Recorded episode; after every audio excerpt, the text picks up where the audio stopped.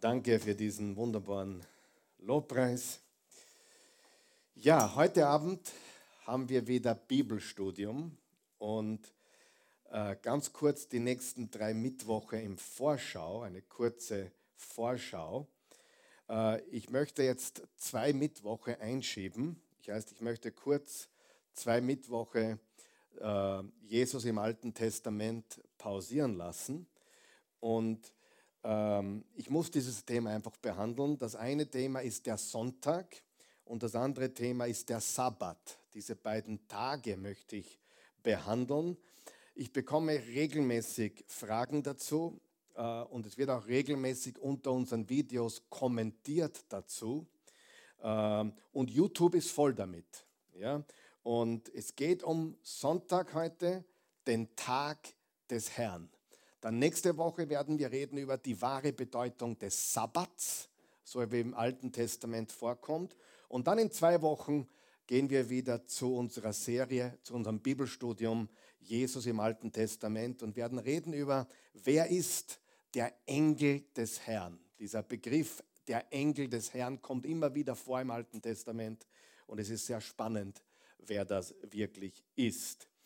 Und wir werden auch in Zukunft, äh, der Raphael, mein Sohn, hat mich da sehr, sehr motiviert in letzter Zeit, dass wir einmal pro Monat am Mittwoch äh, unsere, unser Bibelstudium kurz verlassen und ein heißes, aktuelles oder auch umstrittenes Thema behandeln werden. Eine Weltreligion äh, oder, oder ein, äh, eine Irrlehre, die gerade aufkommt. Auf, oder irgendwas, was ganz Wichtiges zu behandeln ist, was außerhalb der, der normalen Mittwochserie ist.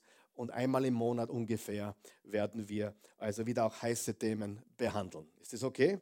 Nicht vergessen, unser Anspruch ist, wir denken biblisch über alles. Also wir denken nicht politisch, wir denken nicht ähm, wie kulturell. Ähm, all diese Dinge sind wichtig, aber unser Denken ist ein biblisches Denken. Und heute möchte ich den Sonntag behandeln und ich sage es gleich vorweg, wir sind überzeugt davon, dass der Sonntag äh, der Tag des Herrn ist, so wie wir ihn feiern und so wie Millionen und Abermillionen Christen ihn feiern und zusammenkommen und Gottesdienst feiern. Ähm, aber es gibt auch die große Frage, ist, ist Sonntag der Tag des Herrn oder das Mahlzeichen des Tieres, nämlich 666, wie es in Offenbarung 13 vorkommt, ist gigantisch, was du da im Internet findest, gigantisch, was Leute auch kommentieren unter unseren Videos oder auch mir Fragen persönlich stellen. Wir wollen 90 Prozent heute Abend mit positiven Fakten und Gedanken operieren. Das heißt, ich werde 90 Prozent jetzt gleich am Anfang ungefähr 90 Prozent unserer Zeit damit verbringen, einfach dir deutlich zu machen, warum der Sonntag, also der Tag nach dem Sabbat, der Tag nach dem Samstag, früher der erste Tag der Woche, jetzt das Wochenende, was eigentlich nicht stimmt. Es war immer der erste Tag der Woche ähm, nach dem Sabbat, also nach dem siebten Tag. Im, Im, Hebräischen heißt er ja gar nicht Sonntag, sondern einfach erster Tag. Und äh, Sabbat heißt eigentlich Stopp, innehalten, Stopp äh, mal nichts tun, das ist der Sabbat. Und am ersten Tag der Woche ging es wieder los. Und wir starten mit positiven Fakten und Gedanken. Die Wichtigkeit der Anbetung, die Wichtigkeit des Gottesdienstes, die Wichtigkeit der Versammlung, glaube ich, ist uns allen klar als Christen. Und wie du schon gemerkt hast, auch wir als Oase Church, wir versammeln uns primär am Sonntag. Also so wie es Christen auf der ganzen Welt tun. Dafür gibt es äh, einen Grund, eigentlich mehrere Gründe, aber einen Hauptgrund. Da gibt es ein Muster, da gibt es eine Tradition. Äh, sie geht bis zu den Aposteln zurück, bis ins Neue Testament.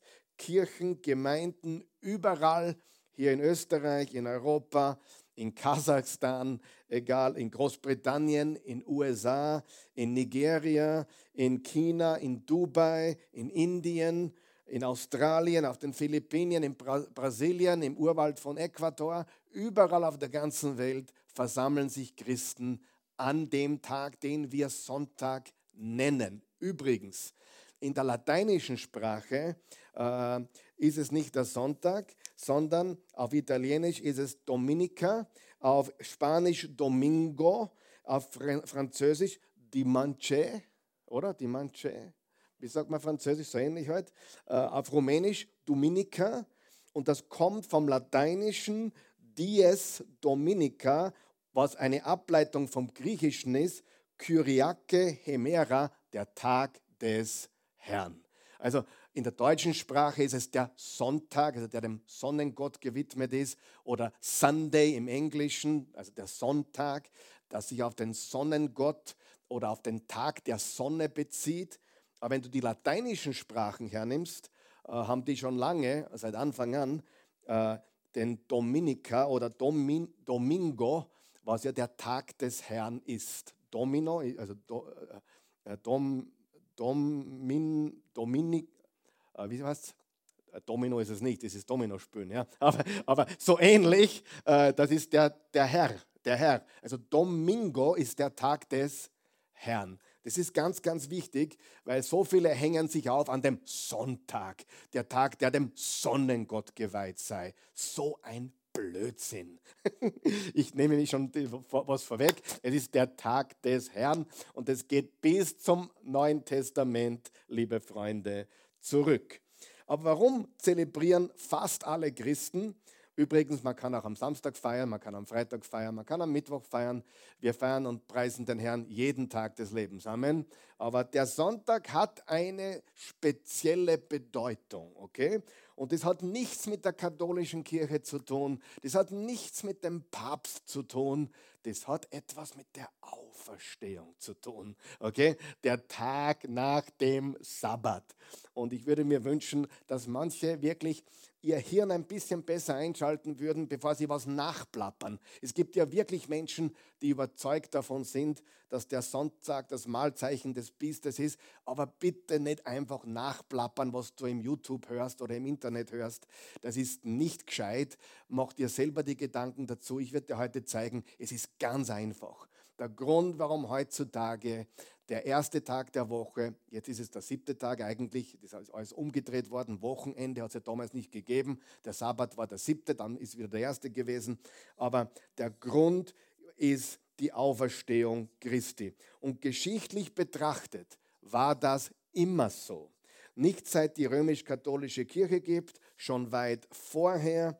Das ist die ungebrochene, jetzt hör mir ganz gut zu, der erste Tag der Woche ist die ungebrochene Gewohnheit der Kirche seit Paulus, Petrus und Johannes. Ungebrochen, ohne Interruption haben die immer am ersten Tag der Woche den Herrn zelebriert. Ich sage das nur deswegen, weil es gibt jetzt so viele extreme Strömungen. Man darf nur am Sabbat, also am Samstag, sich versammeln und der, der Sonntag ist vom Teufel und vom Papst initiiert und so weiter. Und dem müssen wir klar eine Abfuhr erteilen.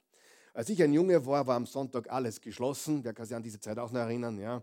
Natürlich hat in der, haben wir in der Welt auch einen Familientag geschaffen daraus. Ja, Sonntag ist Familientag. Stimmt natürlich auch nicht. Sonntag ist der Tag des Herrn. Aber es hat sich so eingebürgert, dass dieser Tag äh, für die Familie, für das Ruhen, für das Rasten aber das war bei uns der Samstag ja auch immer, oder früher? Äh, Samstag um 12 Uhr haben die Geschäfte zugesperrt, wie ich ein Junge war. Auch der Samstag, das ganze Wochenende. Und ich werde euch zeigen heute und nächstes Mal, dass der Sonntag eben eine ganz besondere Bedeutung hat, aber auch der Sabbat. Der Sabbat ist ja nicht weg. Der Sabbat ist ja immer noch da und ich möchte nächste Woche mit euch darüber reden, äh, wie sich das Ganze mit dem Sabbat verhält. Aber ganz klar, unsere Arbeitswoche geht traditionellerweise immer von Montag bis Freitag. Das ist die traditionelle Arbeitswoche. Und die Frage ist, muss es Sonntag sein? Äh, muss es Sonntag sein?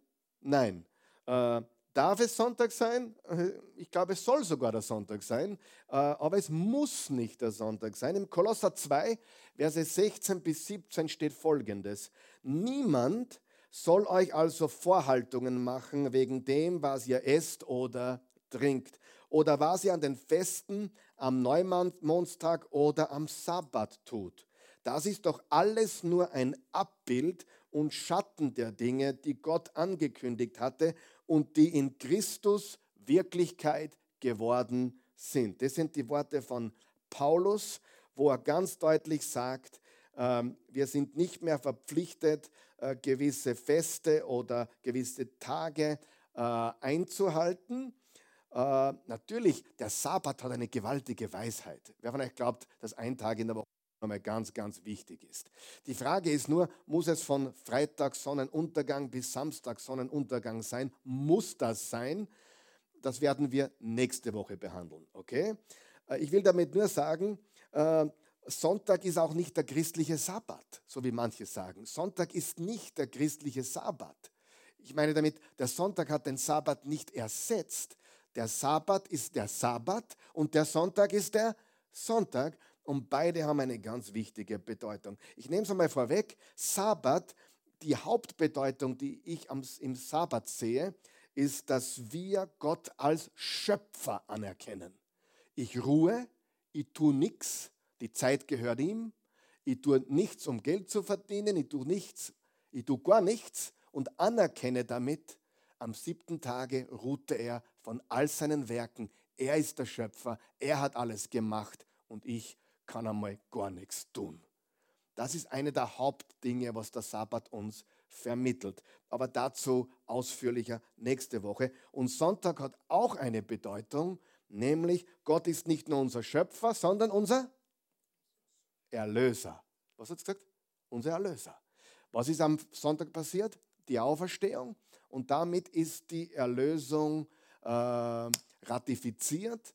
Der, der Tod und die Auferstehung Jesu ratifizieren den Bund, den neuen Bund und die Erlösung, die er vollbracht hat. Okay? Du musst wissen, im ersten, also bei den Juden vor Jesus, also bevor Jesus gekreuzigt und auferstanden ist, war der Sonntag, der erste Tag der Woche, der war nichts Besonderes. Das war der Tag nach dem Sabbat. Hat, der Sonntag hat damals keine, keine Bedeutung gehabt, außer einer der sieben, einer der sechs Tage zu sein. Der Tag war der Sabbat, auf den alles hingegangen ist. Lesen wir Matthäus 28 und werde viel, viel Grundlage heute legen und ich werde, wenn es euch nicht stört, viel in der Bibel lesen. Ist das okay? Wir wollen ja die Bibel konsultieren und nicht irgendwelche äh, ähm, Gedanken äh, einer anderen ähm, ja, Gruppe oder, oder Sekte vielleicht sogar. Äh, wir wollen wirklich die Bibel konsultieren. Und in Matthäus 28 steht, nach dem Sabbat in der Morgendämmerung des ersten Wochentags. Hast du das gemerkt? Des ersten Wochentags. Noch einmal, was für Tag war das? Der Tag nach dem Sabbat, der Tag nach dem Samstag, machten sich die Maria aus Magdala und die andere Maria auf den Weg, um nach dem Grab zu sehen. Plötzlich gab es ein starkes Erdbeben, ein Enkel des Herrn war vom Himmel gekommen und zum Grab getreten. Er wälzte den Stein weg und setzte sich darauf. Seine Gestalt flammte wie ein Blitz und sein Gewand war weiß wie Schnee. Da zitterten und bebten die Wächter vor Angst und fielen wie tot zu Boden. Aber zu den Frauen sagte der Engel, ihr müsst nicht erschrecken, ich weiß, ihr sucht Jesus, den Gekreuzigten. Er ist nicht hier, er ist auferstanden.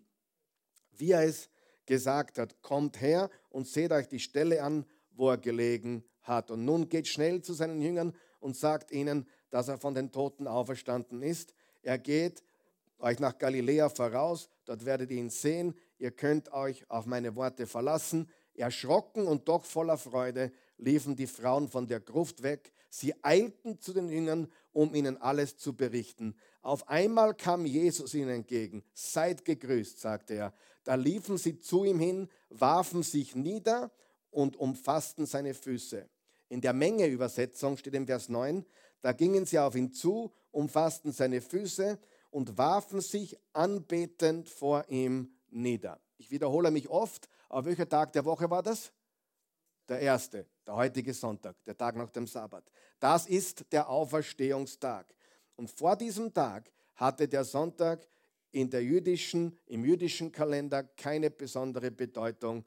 Weder religiös noch gesellschaftlich hat der erste Tag der Woche irgendeine besondere Bedeutung gehabt. Aber, großes Aber, seit der Auferstehung Jesu ist der erste Tag der Woche nie wieder so, wie er vorher war, seit der Auferstehung. Wenn man dem siebten Tag gedenkt, wo Gott von seinen Werken ruhte, nämlich als Schöpfer, Gott als Schöpfer und Gesetzgeber, dann will man doch sicherlich auch dem ersten Tag gedenken, oder? Also, und deswegen die, die, die Christen damals, also die jüdischen Christen, so wie es ja die meisten waren, wie Paulus, Johannes, Petrus, waren ja alles Juden, die zum Glauben gekommen sind. Die haben äh, zum Großteil Sabbat gefeiert und dann den Tag des Herrn, den Auferstehungstag, sich als Christen versammelt. Im Vers 7 noch einmal, da steht folgendes, und nun geht schnell. Warum sagt Jesus hier zu diesen äh, Menschen, zu diesen Frauen, na, der Engel hat es gesagt eigentlich, der Engel hat gesagt, und nun geht schnell zu seinen Jüngern. Warum sagt er, geht schnell? Weil an diesem ersten Auferstehungstag, am, am, am Tag der Auferstehung, wird noch viel passieren. Und dann sehen wir im Vers 9, sie grüßten Jesus, äh, sie fielen vor ihm nieder und, und beteten vor ihm an. Das heißt, wir haben die erste Anbetung, den, erst, die erste, den ersten Mini-Gottesdienst, wenn du so möchtest, haben wir gleich hier unmittelbar nach der Auferstehung. Im Lukas 23 steht folgendes. Die Frauen aus Galiläa waren Josef gefolgt, sie sahen die Grabhöhle und schauten zu, wie der Leichnam von Jesus hineingelegt wurde. Also sie haben beobachtet und bezeugen, er wurde ins Grab gelegt. Nachdem sie in die Stadt zurückgekehrt waren, bereiteten sie wohlriechende Öle und Salben zu. Doch den Sabbat verbrachten sie in Ruhe, wie es das Gesetz vorschreibt. Seit wann gibt es das Sabbatgesetz? Seit Sinai, seit den zehn Geboten. Das heißt, Abraham und alle vorher hatten das Sabbatgesetz nicht. Das Gesetz kam am Berg Sinai und Jesus hat es dann letztendlich auch erfüllt durch sich. Aber wichtig ist, Abraham und die Erzväter vorher haben den siebten Tag sehr wohl zelebriert oder zumindest ihm gedacht, wegen dem Schöpfer, weil der Schöpfer am siebten Tage ruhte. Aber das Gesetz, das Sabbatgesetz, kam erst am Berg Sinai. Das heißt, äh, im jüdischen Gedankengut äh, unter dem Gesetz ist der Sabbat ein Gedenken an die Schöpfung, er ruhte auf seinen Werken und Gott ist nicht nur Schöpfer, sondern auch Gesetzgeber, Sinai. Aber Jesus ist der auferstandene Messias und das war der Tag nach dem Sabbat. Wir sagen nicht, der Sabbat, den gibt es nicht mehr. Und wir sagen aber auch nicht, dass man am Sabbat anbeten muss. Kann man das? Sicher. Ich kenne sogar gute Christen, die zelebrieren den Sabbat nach jüdischer Weise von Freitagabend bis Samstagabend und haben aber dann gleichzeitig am Sonntag eine Versammlung am Tag des Herrn. Also das ist, sind wir noch da, sind wir noch, folgen wir noch, was ich da hier sage. Aber äh, das heißt, die ersten Nachfolger Jesu zelebrierten den Sabbat. Dann geht es weiter im Lukas 24. Am ersten Tag der neuen Woche, ganz in der Frühe, nahmen die Frauen die wohlriechenden Öle, die sie zubereitet hatten, und gingen zur Felsengruft. Da sahen sie, dass der Stein, der den Eingang verschlossen hatte, weggewälzt war. So gingen sie in die Grabhöhle hinein, fanden den Leib von Jesus, ihrem Herrn, aber nicht. Während sie noch ratlos dastanden, sie haben noch keine Ahnung gehabt, traten plötzlich zwei Männer zu ihnen, die in strahlend helle Gewänder gekleidet waren. Die Frauen erschraken und blickten zu Boden. Doch die beiden Männer sagten zu ihnen, was sucht ihr den Lebendigen bei den Toten? Er ist nicht hier, er ist auferstanden. Erinnert ihr euch nicht an das, was euch in Galiläa sagte, dass der Menschensohn die Hände sündiger Menschen ausgeliefert und gekreuzigt werden muss und dass er am dritten Tag auferstehen würde. Da erinnerten sie sich an seine Worte. Sie verließen die Felsengruft und berichteten alles den elf Aposteln und den übrigen Jüngern. Es waren Maria aus Magdala, Johanna und Maria, die Mutter des Jakobus und noch einige andere. Sie erzählten den Aposteln, was sie erlebt hatten. Doch die hielten das für leeres Geschwätz und glaubten ihnen nicht. Petrus allerdings sprang auf und lief zum Felsengrab. Er beugte sich vor, um hineinzuschauen, sah aber nur die Leinenbinden daliegen.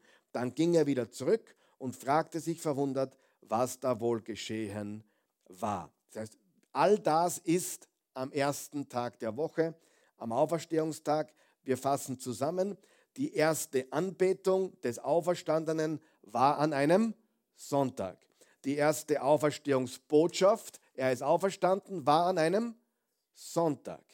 Er hat den Tod besiegt, er hat für unsere Sünden bezahlt, für uns, er wurde für uns zur Sünde gemacht, er hat das Erlösungswerk vollbracht und ist am dritten Tage, am ersten Tag der Woche, der Tag nach dem Sabbat, auferstanden.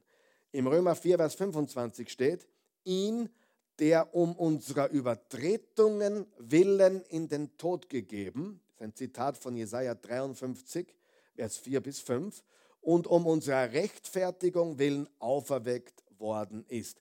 Wegen unserer Übertretungen wurde er in den Tod gegeben und für unsere Rechtfertigung, für unseren Freispruch ist er auferstanden. Okay, wir sind immer noch an diesem ersten Tag, am Auferstehungstag. Was passiert als nächstes? Immer noch an diesem Tag. Das nächste, was Lukas berichtet, ist Lukas 24, Vers 13 bis 32, die berühmten Emmaus-Jünger. Die Emmaus-Jünger. Das werden wir jetzt nicht ganz lesen, weil das wäre zu lange. Äh, aber ich will damit sagen, das ist im Laufe desselben Tages, also ein bisschen später, äh, während des Tages, kann später Vormittag gewesen sein, Nachmittag, aber es war die Emmaus-Jünger-Geschichte, ist immer noch der erste Auferstehungstag. Der erste Tag, also der tatsächliche Auferstehungstag Jesu. Und sie waren unterwegs, circa elf Kilometer von Jerusalem entfernt, nach Emmaus, haben auf dem Weg diskutiert über die Sachen, die passiert sind. Plötzlich kam ein dritter Mann dazu, es war Jesus, aber sie kannten ihn noch nicht. Plötzlich hat Jesus ihnen äh, die Schrift offenbart von Mose und den Psalmen und vom Alten Testament und ihnen das Evangelium gepredigt. Sie kannten ihn immer noch nicht. Dann hat er so getan, als würde er weitergehen. Sie haben gesagt, nein, kehr mit uns ein. Er hat das Brot mit ihnen gebrochen und da erkannten sie ihn. Wichtig, immer noch derselbe Tag immer noch derselbe Tag, an dem Jesus auferstanden ist. Was für ein Tag. Ich meine, wenn du die, die, die Evangelien durchliest, Matthäus, Markus, Lukas und Johannes, und all die Dinge, die an diesem Auferstehungstag passiert sind, es ist gigantisch, was für ein Sonntag, was für ein erster Tag der Woche das war, wie noch nie zuvor. Ein gewöhnlicher Tag, ein unbedeutender Tag, der erste Tag der Woche wurde zum Auferstehungstag des Sohnes Gottes. Und ich lese nicht alles, was da zu lesen wäre, weil ich will ja nur einmal das große Bild uns zeigen jetzt über die Bedeutung des Sonntags, den wir heute haben. Der Tag des Herrn. Ich kenne Pastoren, die sagen nie Sonntag, die sagen immer Tag des Herrn. Die sagen immer, willkommen heute zum Gottesdienst am Tag des Herrn. Die sagen nie Sonntag die, die, die wollen den Sonntag nicht aussprechen, keine Ahnung warum. Obwohl, habe ich schon gesagt, in der lateinischen Sprache, in allen lateinischen Sprachen ist es der Domingo und das ist der Tag des Herrn. Okay? Gut, dann schauen wir uns Johannes 20 an und ich steige aber erst ein im Vers 18, nachdem Jesus bereits auferstanden war und Maria aus Magdala erschienen war. Ich glaube, das haben wir am Ostersonntag eh gelesen, man sich erinnern könnt. Im Vers 18 steht, Immer noch derselbe Tag, liebe Freunde. Da ging Maria aus Magdala zu den Jüngern. Ich habe den Herrn gesehen, verkündigte sie und richtete ihnen aus, was er ihr aufgetragen hatte. Am Abend, am Abend jenes Sonntags. Also, wir haben die Auferstehung, dann haben wir die Maria Magdalena, dann haben wir die Emmaus-Jünger und jetzt sind wir am Abend, aber immer noch am Immer noch an diesem selben Tag, am Abend jenes Sonntags oder jenes ersten Tags der Woche. Also wenn du zum Beispiel jetzt die neue evangelistische Übersetzung liest, steht Sonntag, in der Elberfelder steht erster Tag der Woche. Ich glaube auch Luther sagt erster Tag der Woche. Moderne Bibelübersetzungen haben kein Problem damit, es Sonntag zu nennen. Ja? Am Abend jenes Sonntags trafen sich die Jünger hinter verschlossenen Türen, weil sie Angst vor den Juden hatten. Die haben Angst um ihr Leben gehabt, logischerweise. Plötzlich stand Jesus mitten unter ihnen und sagte, Friede sei mit euch. Offensichtlich ist er durch die Mauer gegangen oder durch die Wand. Dann zeigte er ihnen seine Hände an seine Seite. Da wurden die Jünger froh, als sie den Herrn sahen. Friede sei mit euch, sagte er noch einmal zu ihnen. Wie der Vater mich gesandt hat, so sende ich nun euch. Dann hauchte er sie an und sagte, empfangt Heiligen Geist. Und dieser, das Empfangen des Heiligen Geistes kam aber erst, wir wissen, am Pfingsttag. Das heißt, Jesus kündigte seinen Jüngern in Form einer prophetischen Zeichenhandlung an, was dann zu Pfingsten Wirklichkeit wurde. Und außerdem erinnert die Szene an 1. Mose 2, Vers 7, wo der Mensch den Atem Gottes für sein irdisches Leben empfängt. Also wir sehen da eine Parallele. 1. Mose 2, 7, Gott hauchte ihnen den Odem des Lebens ein und jetzt, äh, also das irdische Leben, der Lebensodem und Jesus haucht das geistliche, das neugeborene Leben ein. Alle wissen es. Alle wissen jetzt, dass er auferstanden ist. Also alle seine Jünger. Bis auf einen. Wer war das? Thomas, genau. Alle wissen es, nur einer ist nicht dabei, eine Ausnahme, nämlich Thomas. Jetzt wird es noch interessanter. Vers 24. Thomas, der auch Zwilling genannt wurde, einer der zwölf, war nicht dabei gewesen, als Jesus den Jüngern gekommen war. Die anderen erklärten ihm, wir haben den Herrn gesehen. Doch Thomas erwiderte, ja, erst muss ich die Wundmale der Nägel in seinen Händen sehen und mit meinen Fingern berühren und meine Hand in seine durchbohrte Seite legen. Vorher glaube ich das keinesfalls. Jetzt pass auf, was die nächsten zwei Worte sind. Acht Tage, acht Tage später waren seine Jünger wieder beisammen. Diesmal war auch Thomas dabei. Die Türen waren verschlossen, doch plötzlich stand Jesus genau wie zuvor in ihrer Mitte und sagte, Friede sei mit euch. Dann wandte er sich an Thomas, jetzt sind wir acht Tage später. Okay? Und im, im Jüdischen zählt man den Tag, an dem man ist. Eins, zwei, drei, vier, fünf, sechs, sieben, acht ist der nächste Sonntag. Da ist kein Zweifel. Es ist der achte Tag. Drum wird auch der Auferstehungstag manchmal als der achte Tag bezeichnet. Sabbat ist der siebte und dann kommt der erste oder der achte Tag.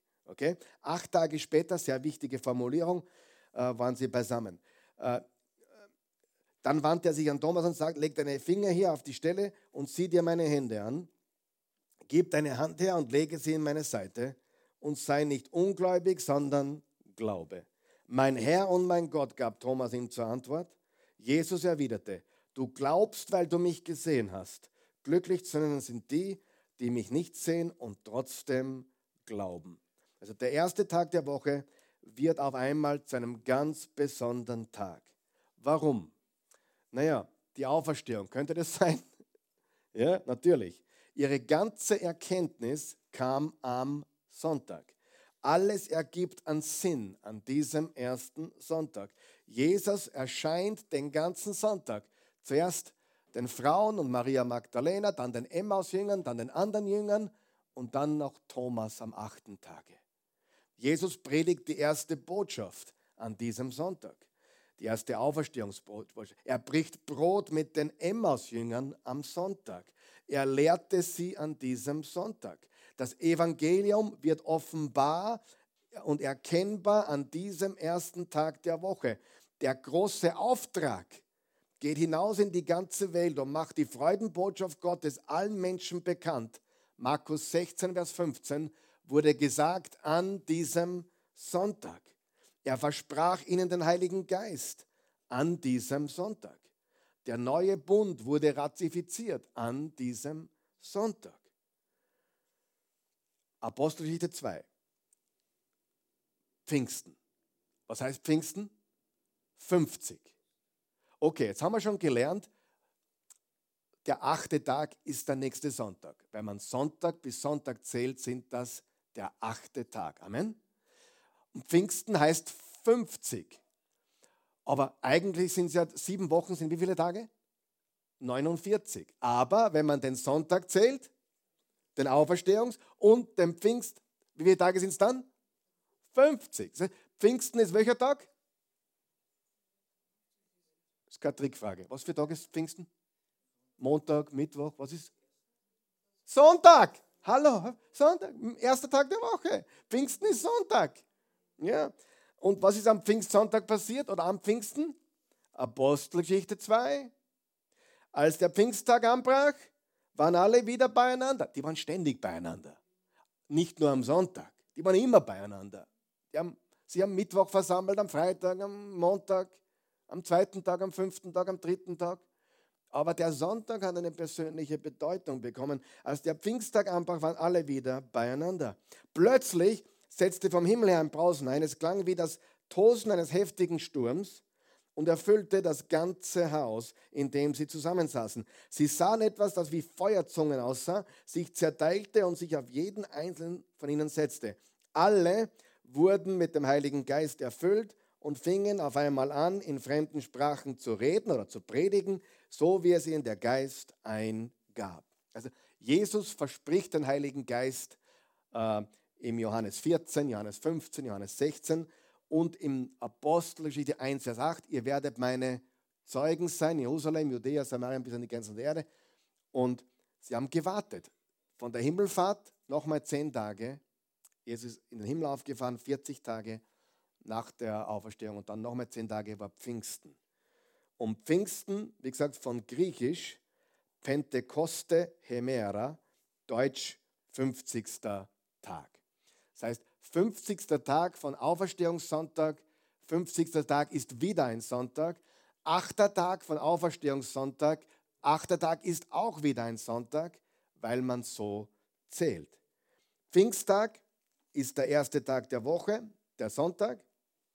Die Kirche wird geboren, die ersten Christen werden getauft an einem Sonntag. Danke. Das Reich Gottes bekommt Leben eingehaucht. Petrus predigt eine Auferstehungsbotschaft, nun nicht am ersten Tag der Woche, am Auferstehungstag. Und er nimmt Psalm 16 als seinen Bibeltext, wo von der gewaltigen Auferstehung die Rede ist. Gewaltiger Impact an diesem Sonntag. 3000 kommen zu Christus. Welcher Tag war das? Der erste Tag der Woche, der Sonntag. Ist das Zufall? Nein.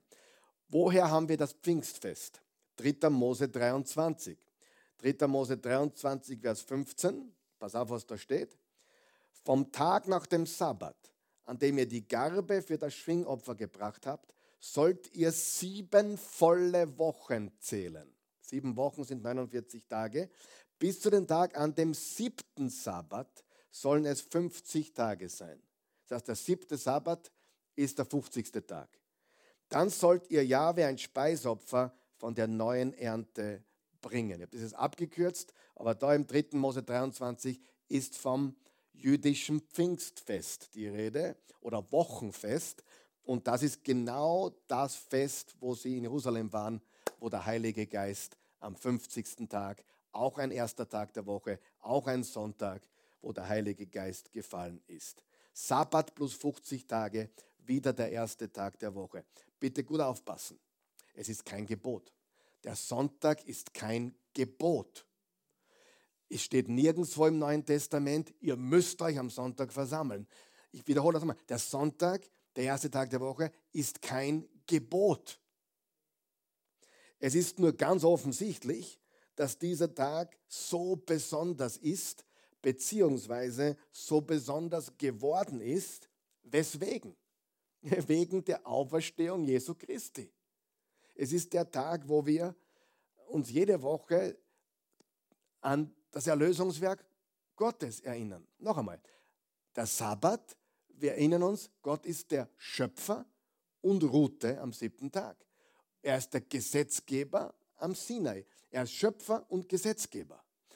Der Auferstehungstag ist der erste Tag der Woche. Du bist unser Erlöser. Okay? aber es ist kein Gebot. Christen heute haben kein Sabbatgebot und sie haben kein Sonntagsgebot. Aber beide Tage haben eine wichtige Bedeutung. Okay? Äh, wir sind nicht unter dem alten Bund. Lass dir von niemandem einreden, dass du den mosaischen Sabbat halten musst. Das mosaische Gesetz wird auch nicht auf den Sonntag übertragen, als Pflicht sozusagen. Der Sonntag ist keine Pflicht, kein Gebot, aber es ist der Tag des Herrn. Wie gesagt, die wahre Bedeutung des Sabbats nächste Woche. Gott segnete den siebten Tag und ich glaube, also den Sabbat, und ich glaube auch, dass Gott den ersten Tag der Woche als besonders stellt, ein Tag des Segens, lange, lange bevor das mosaische Gesetz kam. Abraham hat schon den Sabbat gelebt, aber nicht gesetzmäßig, sondern als siebten Tag, als hey, du bist der Schöpfer von Himmel und Erde. Und das geschah, weil Gott am siebten Tage ruhte. Okay, sagen wir noch hoch. Mache ich Sinn? Gut. Galater 4. Paulus war so ein bisschen ein, ein Revoluzer, auch das wissen wir. Paulus war Jude, der dann Christ geworden ist, natürlich, das wissen wir auch. Er hat oft auch seine Differenzen gehabt mit Petrus, weil der Petrus war so ein bisschen noch auf seinen jüdischen Trips manchmal und dann hat Paulus ihn zurechtweisen müssen. Hey, warum isst du nicht mit einem Unbeschnittenen? Wir können doch, ja, tu nicht so scheinheilig sozusagen. Äh, und Paulus hat da ihm wieder aufgeräumt. Und im Galater 4, Vers 9 bis 11 steht, aber jetzt kennt ihr Gott. Besser gesagt, Gott kennt euch. Wie kann es da sein, dass ihr euch wieder diesen armseligen, schau wie Paulus das nennt, diesen armseligen und schwachen Prinzipien zuwendet und ihnen erneut wie Sklaven, das ist, glaube ich, der Knackpunkt, wie Sklaven dienen wollt. Ihr fangt an, auf besondere Tage, Monate, Zeiträume und Jahre zu achten. Ich fürchte, dass meine Arbeit an euch vergeblich gewesen ist. So, Paulus sagt nicht, feierst den Sabbat nicht. Er sagt nur, seid nicht Sklaven des Gesetzes, wir haben einen neuen Bund in Jesus Christus. Und die wahre Sabbatruhe kommt durch Jesus. Er ist unsere Sabbatruhe. Und zwar nicht nur hier, sondern im neuen Himmel, der neuen. Übrigens, der Sabbat hängt auch zusammen mit neuer Himmel und neuer Erde, denn das hängt alles zusammen. Ja, wir haben, jetzt haben wir die Sabbatruhe in Jesus. Eines Tages werden wir ewige Freude, ewige Ruhe, ewigen Frieden haben. Für immer. So. Aber er sagt hier, äh, seid nicht Sklaven dessen. Äh, haben sie nur am Sonntag angebetet? Auch das habe ich schon beantwortet. Natürlich nicht. Sie haben täglich angebetet. Im Kapitel 2 der Apostelgeschichte 46 steht, Tag für Tag waren sie einmütig im Tempel zusammen, trafen sich in ihren Häusern zum Brechen des Brotes und zu gemeinsamen Mahlzeiten. Und jetzt pass auf, alles geschah mit jubelnder Freude und redlichem Herzen. Ich wiederhole mich gerne, weil es wichtig ist. Das Sabbatgesetz gab es von 1500 vor Christus, wo Mose war, bis, bis Jesus kam. Es gab unter Abraham kein Sabbatgesetz und auch wir haben kein Sabbatgesetz. Frage, hat der Sabbat uns auch Weisheit zu lehren? Ist es weise, einen Sabbat zu halten? Extrem in der heutigen Zeit. Aber dazu mehr nächste Woche. Schau, wir dürfen eines nicht vergessen. Äh, nur weil es kein Gesetz ist, ist trotzdem viel Weisheit drinnen. Versteht ihr, was ich meine? Es ist weise, einen Sabbat zu haben. Muss es von Freitagabend bis Samstagabend sein? Ich glaube nicht. Aber sollte jeder Christ einen Tag alles abdrehen und sagen, hey, das ist mein Tag der Ruhe? Auf jeden Muss es der Sonntag sein? Nein. Äh, lesen wir Apostelgeschichte 20. Am letzten Abend, das ist übrigens in, in Troas passiert, wo es den Eutychus runtergehauen hat, Wer von euch kennt die Geschichte? Ich war dort mit dem Raffi und mit dem Eugen und mit dem Marvin. Ähm, am letzten Abend, es war Sonntag, der erste Tag der Woche, kamen wir zum Mahl des Herrn zusammen. Wann kamen sie zusammen? Am Sonntag. Und hier betont er noch, Sonntag, Beistrich, der erste Tag der Woche. Heute ist der Sonntag traditionellerweise der siebte Tag, aber eigentlich war es immer der erste Tag. Zunächst sprach Paulus zu den Versammelten und beantwortete ihre Fragen.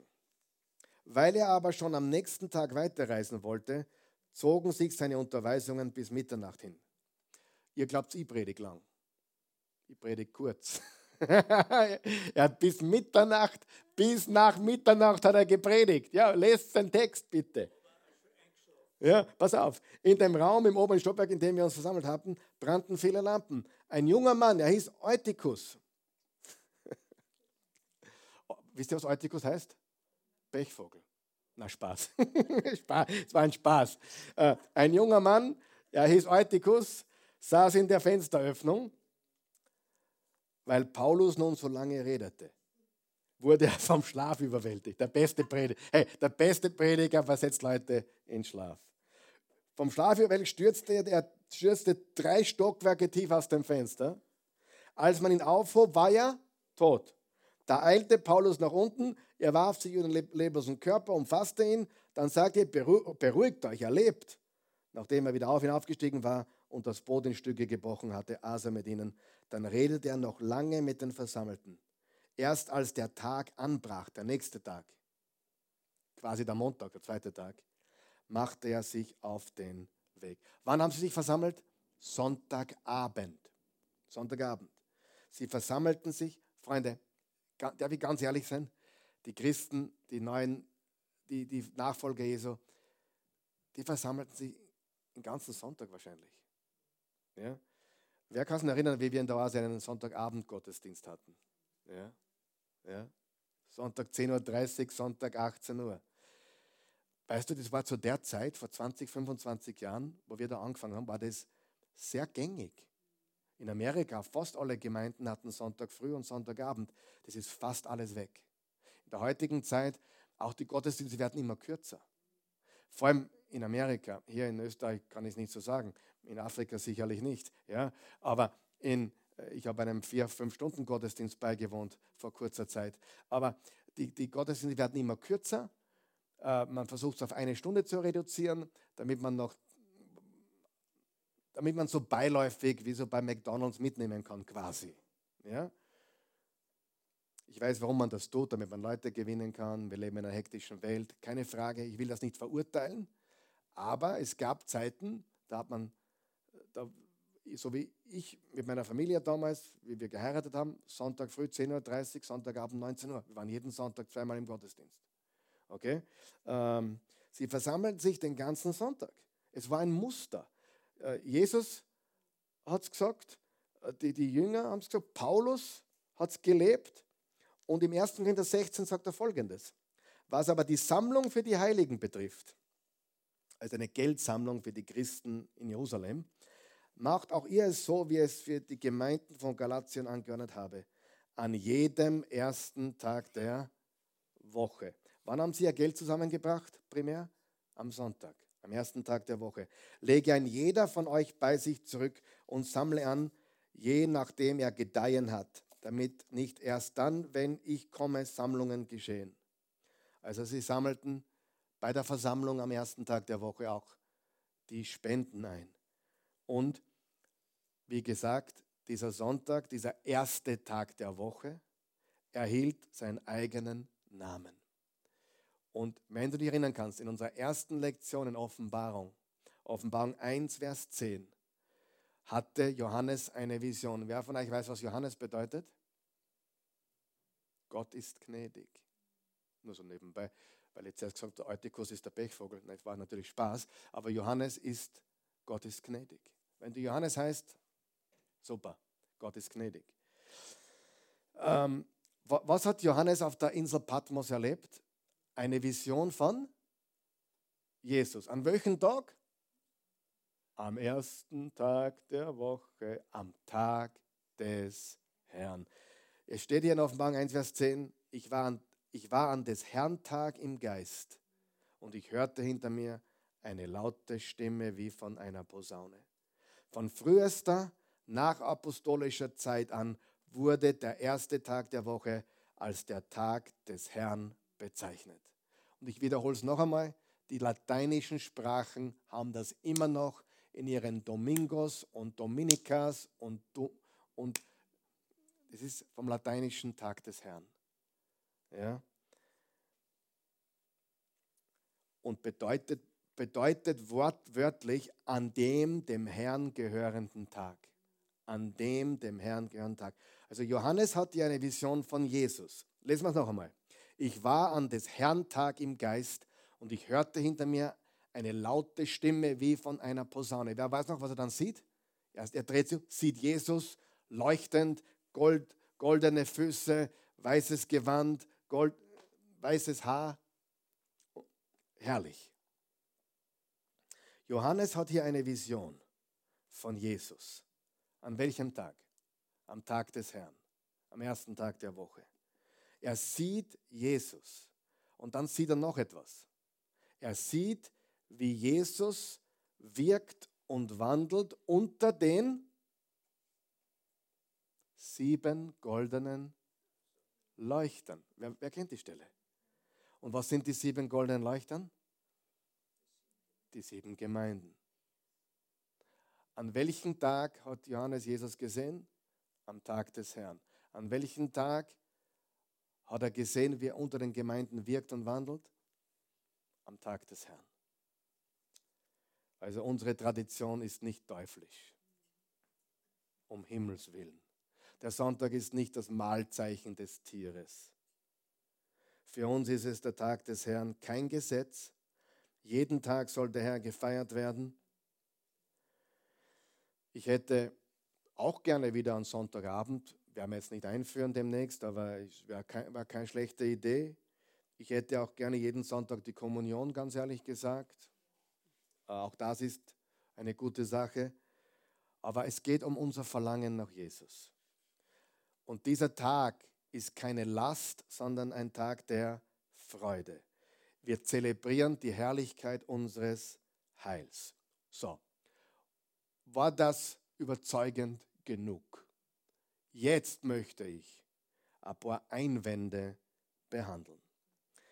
Äh, ein Einwand ist ein, ein Kommentar, den einige von euch auch vielleicht gelesen haben auf unserem YouTube-Kanal. Ich möchte den jetzt vorlesen. Und nachdem dieser Mann oder, oder kann auch eine Frau sein, äh, gar nicht sich ausgibt mit seinem eigenen Namen, er nennt sich Endzeitreporter. Er nennt sich Endzeitreporter. Wir wissen gar nicht, wer das ist. Wahrscheinlich schaut er heute Abend zu. Wir lieben dich, wir danken dir für dein Feedback. Wir haben dich sehr, sehr, sehr lieb. Endzeitreporter MCM.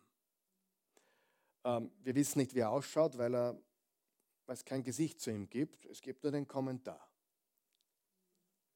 Es steht folgendes, er schreibt folgendes. Äh, zu welcher Predigt hat er das geschrieben? Ich glaube zur Osterpredigt. Er schreibt folgendes. Passt gut auf. Und wir werden das jetzt entlarven. Wir werden es einfach tun, weil wir ihm helfen wollen, vielen anderen helfen wollen. Jesus und die Apostel haben immer Passa gefeiert und kein Ostern. Es gibt kein Ostern oder Weihnachten in der Bibel. Statt heidnischen Traditionen und Menschengebote zu feiern, wird es Zeit, wieder zurückzukommen zu den wahren Festen des Herrn, die auch Jesus gefeiert hat. Auch feierte Jesus und alle seine Jünger den Sabbat und niemand feierte den Sonntag als Ruhetag. Wir müssen Gott mehr gehorchen als den Menschen. Gottes Segen. Danke für dieses Feedback, lieber Endzeitreporter. Wir müssen Gott mehr gehorchen als den Menschen, bin ich voll mit dir. 100 Prozent. Wir können Opfer bringen, Opfer bringen, aber Gott sagt, Gehorchen ist wichtiger. Aber zu deinem anderen Kommentar. Jesus und die Apostel haben immer Passa gefeiert und kein Ostern. Natürlich, weil es Ostern noch nicht gab. Jesus und seine Apostel waren Juden. Sie haben das Passa gefeiert. Die, die Evangelien bis zum Schluss sind alle vor der Auferstehung. Was haben sie gefeiert? Die jüdischen Feste. Ostern kann man erst feiern. Und ich mag das Wort Ostern auch nicht, so wie du. Ich sage lieber Auferstehungstag. Da bin ich voll mit dir, Mr. Endzeit-Reporter. Äh, äh, Ostern ist nicht mein Wort. Es ist der Tag der Auferstehung. Okay? Und das wird definitiv gefeiert. Richtig, es gibt kein Ostereiersuchen, kein Osterhasen. Das ist alles heidnisch, gebe ich dir vollkommen recht. Aber wenn wir unter Ostern den Auferstehungstag meinen, so wie ich und viele Christen in unserem Land, dann sind wir damit ganz safe unterwegs. Es ist der Tag, an dem, auferstanden, an dem Jesus auferstanden ist. Natürlich hat Jesus das Passa gefeiert. Natürlich haben sie kein Ostern gefeiert, weil er noch nicht auferstanden ist.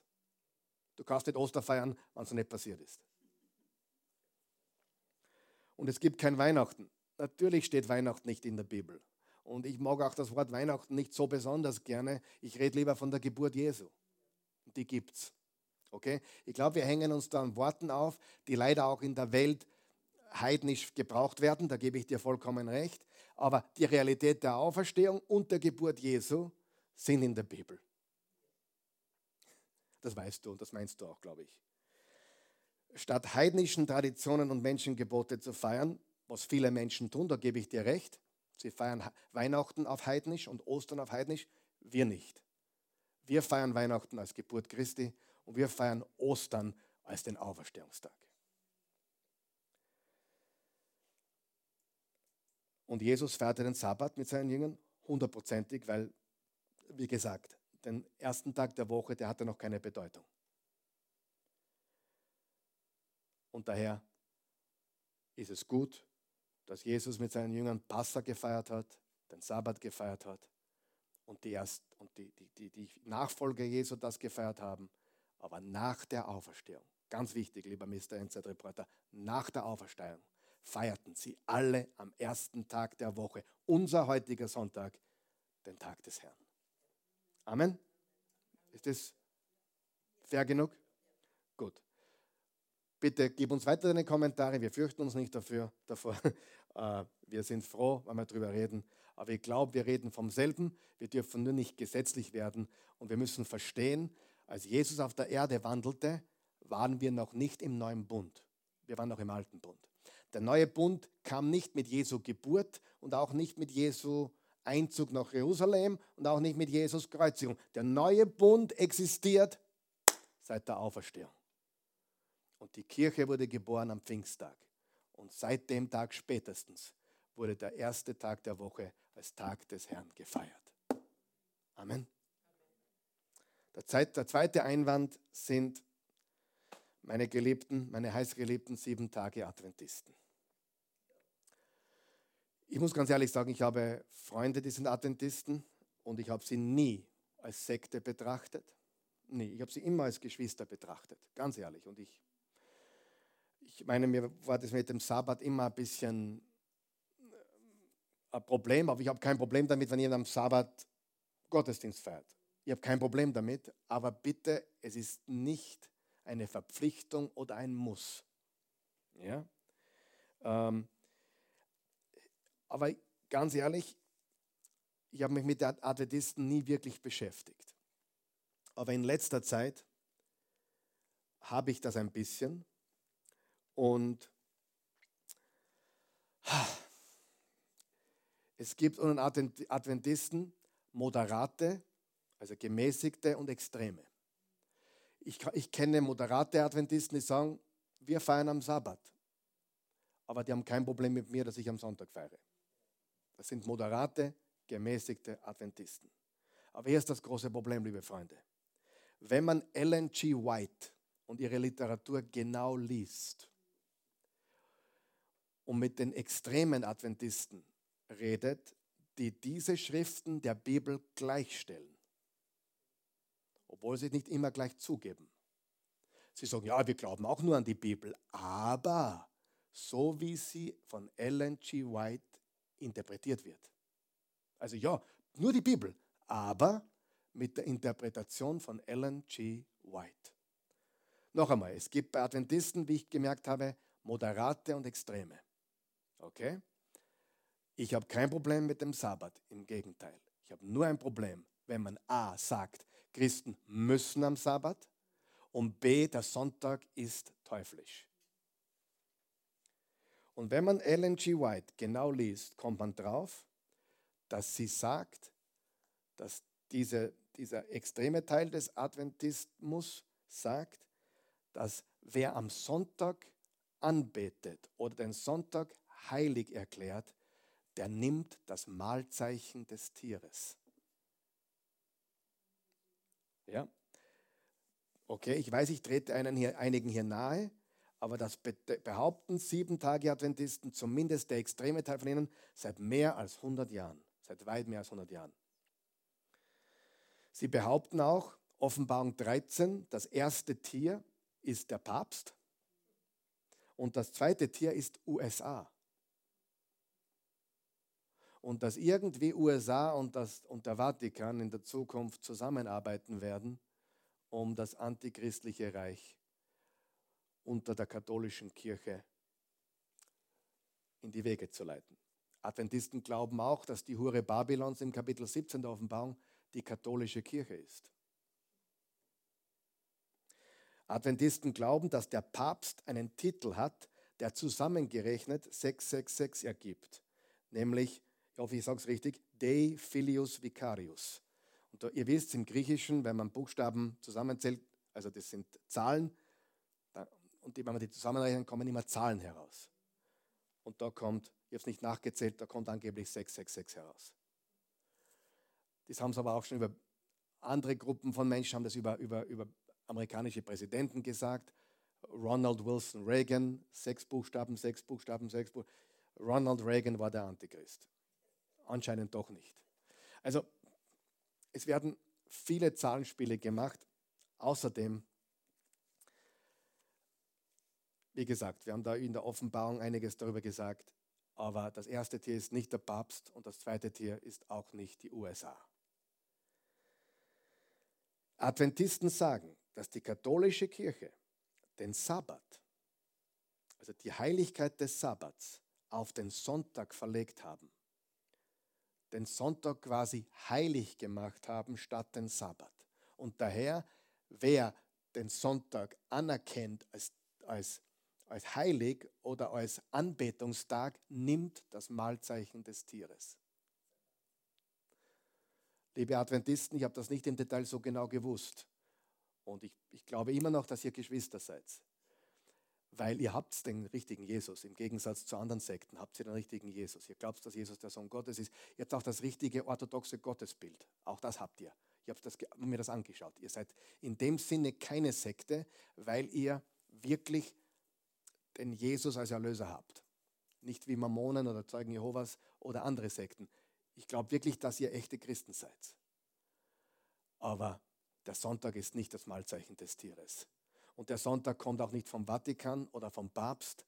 Der erste Tag der Woche war schon seit Paulus, Petrus, Johannes und Co. Sind wir noch wach? Ähm, und selbst wenn die katholische Kirche glaubt, die einzig wahre Kirche zu sein, und das tun sie, selbst wenn sie glaubt, den Sonntag für sich in Anspruch zu nehmen, und selbst wenn ein weltweites Sonntaggebot kommen sollte für alle Erdenbürger. Das wird ja damit gesagt. Es wird ein Sonntaggebot kommen, also für alle Menschen. Und wer sich dem Sonntag verschreibt, nimmt das Mahlzeichen des Tieres. Und dem muss ich, das muss ich klar zurückweisen, mit allem, was ich heute gesagt habe, ist der erste Tag der Woche der Tag des Herrn wir dürfen immer feiern, auch am Sabbat. Und wir lassen euch den Sabbat. Wunderbar. Wir, wir glauben sogar an manche Dinge vom Sabbat, auch für heute noch. Dazu mehr nächste Woche. Aber wir haben kein Sabbatgesetz. Wir haben auch kein Sonntaggesetz. Das, der Sabbat verherrlicht Gott als Schöpfer. Der Sonntag, der, der Tag des Herrn, als Erlöser, als auferstandenen Herrn und Sieger über Tod und Hölle. Amen. Und selbst wenn die katholische Kirche den Sonntag für sich vereinleiben würde oder möchte, hey, was Jesus bestimmt hat, kann ihm niemand wegnehmen. Der Sonntag bleibt der Tag des Herrn. Amen. Beten wir. Vater im Himmel, wir loben dich, wir preisen dich, wir erheben dich. Wir danken dir für deine unendliche Güte und Gnade. Wir danken dir für dein Erbarmen und deine Treue. Wir beten für all unsere Geschwister da draußen, für alle, egal ob sie katholische Christen sind oder adventistische Christen sind, sieben Tage Adventisten, die wirklich an dich glauben. Sie sind unsere Geschwister. Wir wollen niemanden wehtun oder niemanden äh, ja, zu sehr auf die Zehen treten. Wir wollen die Wahrheit, die Bibelwahrheit äh, erkennen. Und du hast einen besonderen Tag. Und das ist der erste Tag der Woche. Jesus, du bist von den Toten auferstanden, du lebst und es wurde seit dieser Zeit, Wochen nachdem du auferstanden bist, haben sich Christen versammelt an diesem Tag. Und wir bleiben dabei und wir danken dir dafür. Und wir wollen das Vereinende suchen und nicht das Trennende. Und Gott, wir beten, dass die, die Menschen aufwachen und nicht das Mahlzeichen des Tieres nehmen, indem sie andere Götter anbeten, indem sie Jesus nicht annehmen. Denn jeder, so steht es im Offenbarung 13, jeder, der nicht dem Lamm dient, nimmt das Mahlzeichen des Tieres. Und wir dienen dem Lamm, der am Sonntag, am ersten Tag auferstanden ist. In Jesu Namen. Amen.